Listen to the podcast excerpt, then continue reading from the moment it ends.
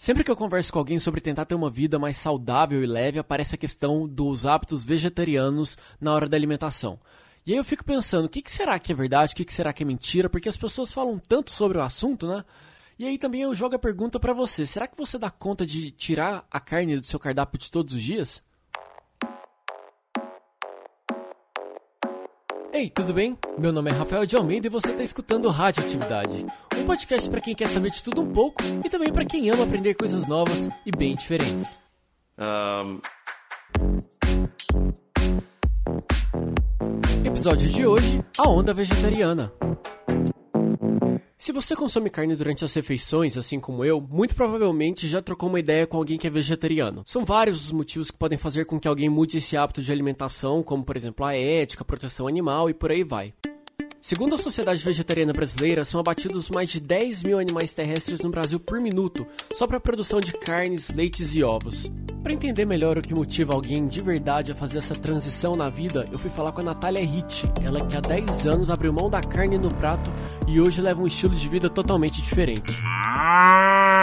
Primeiro contato com esse universo, o que fez eu realmente, né, abrir os olhos e começar a investigar muito mais sobre é, as nossas escolhas e o que a gente põe no nosso prato foi um documentário.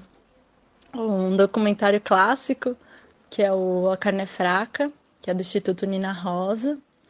E a partir desse documentário que eu comecei a ter acesso mesmo à informação. E, e aí comecei a investigar muito mais e questionar o que eu estava colocando ali no, no, meu prato, né? Sim, a gente esquecer que muito que a gente come, as nossas escolhas, né, como consumidores e consumidoras, é um ato político e o que a gente coloca no nosso prato também é. E quando a Natália fala de ato político, é sério. Um exemplo claro disso é o movimento Segunda Sem Carne no Brasil, que é considerado o maior do mundo. A campanha, que só no primeiro semestre de 2019 já ofereceu mais de 42 milhões de refeições vegetarianas, também conta com o apoio de empresas privadas e órgãos e instituições governamentais, como a Secretaria de Educação do Estado de São Paulo.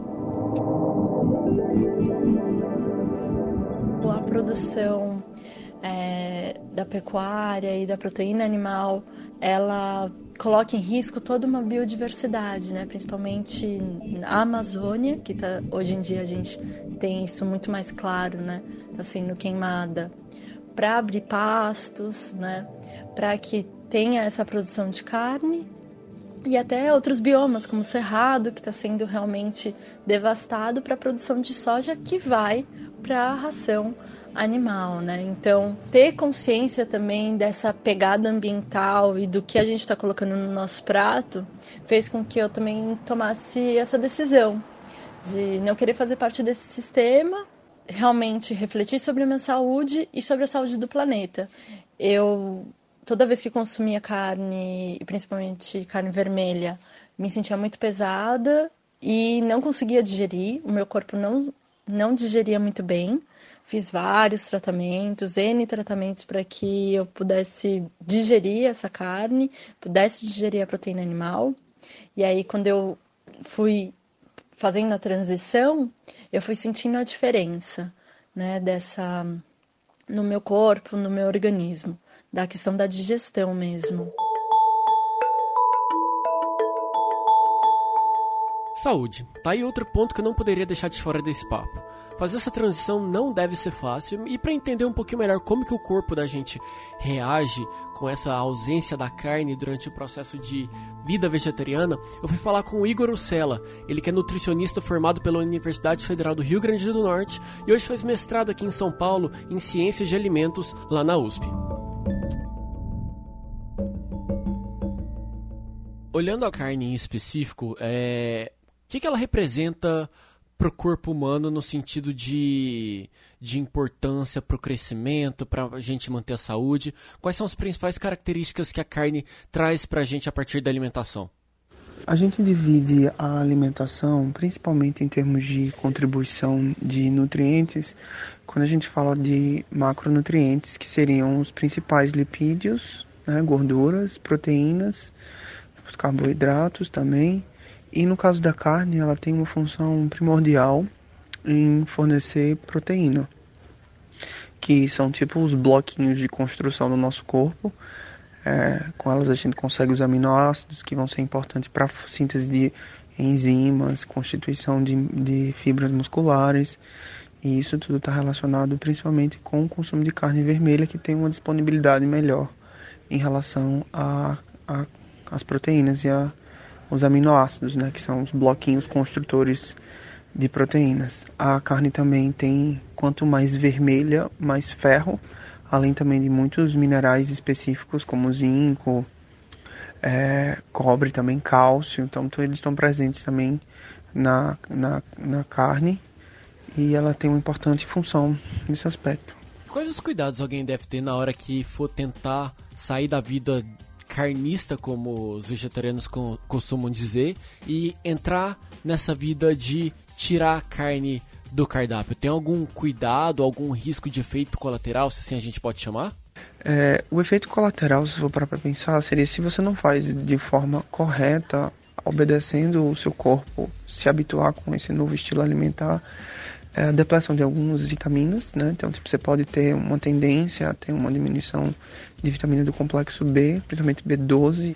Ferro também pode ser um, uma deficiência, mas você pode usar algumas estratégias como é, melhor, melhorar a absorção do ferro presente em vegetais, utilizando vitamina C, que também está dentro dos vegetais, e a suplementação pode acabar sendo uma opção se por acaso você estiver fazendo acompanhamento e vir que você está com hipovitaminose. Pera lá, que fique bem claro que isso não quer dizer que ser vegetariano é algo ruim para o seu corpo. O ponto é, essa mudança ela precisa ser feita de maneira adequada, sempre com acompanhamento de um profissional que vai acompanhar como o seu corpo vai reagir às mudanças na sua alimentação. Quando a gente pensa em, em parar de consumir carne, a gente tem que pensar que é um processo, que tem que ser visto como um processo.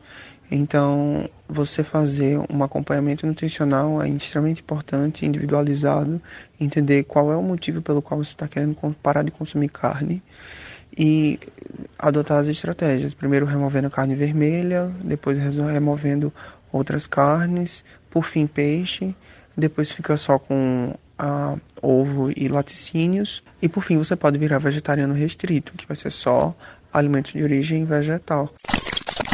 Para você que está realmente repensando, investigando, buscando mais informação sobre a redução do consumo de proteína animal, ou até mesmo se tornar vegetariano, vegano, é, a, a, minha dica, né, ou, ou sugestão é experimente. Experimente novos sabores, experimente um prato colorido, um prato cheio de vegetais.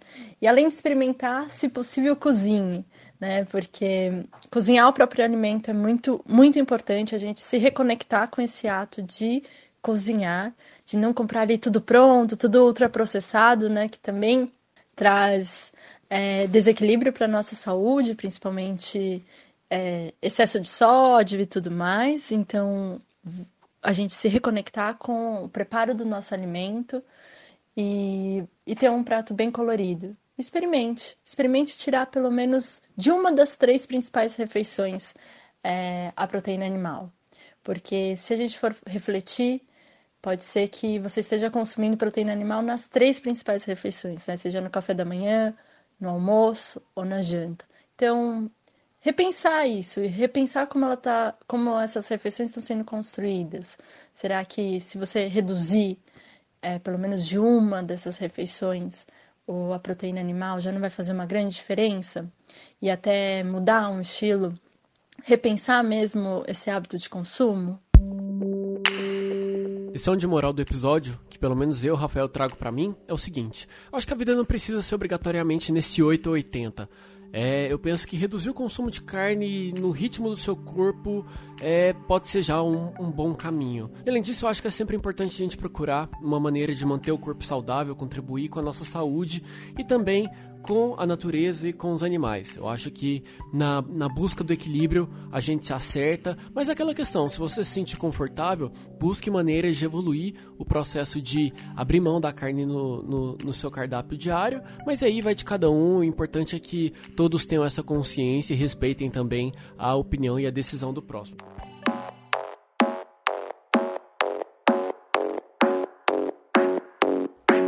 E aí, gostou do episódio? Esse assunto eu sei que dá para falar por horas e horas, inclusive falar sobre os veganos, as características e tudo mais.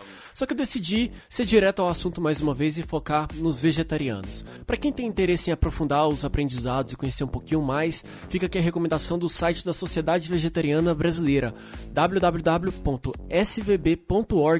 www.svb.org.br, tá certo? E aqui fica o meu agradecimento mais uma vez para Natália Hit, para o Igor Ocella, para o Jean Prado, que me ajudaram a botar esse episódio no ar. E você ouvinte que está aí do outro lado também pode mandar o seu feedback, o seu comentário para mim pelo Twitter arroba Rafael de Almeida ou no Instagram, arroba Rafael de Almeida. Se você estiver escutando o podcast pelo celular, dá um print, me marca lá no Stories, que eu vou ficar muito feliz em saber que você está ajudando a divulgar o programa para mais pessoas e que você também está curtindo o episódio, tá certo? Vale lembrar que todos os episódios também estão disponíveis lá no ou que você encontra nas plataformas de podcasts da sua preferência, seja na Apple, seja no Android, enfim, nos aplicativos que você tem aí mais fácil, tá certo?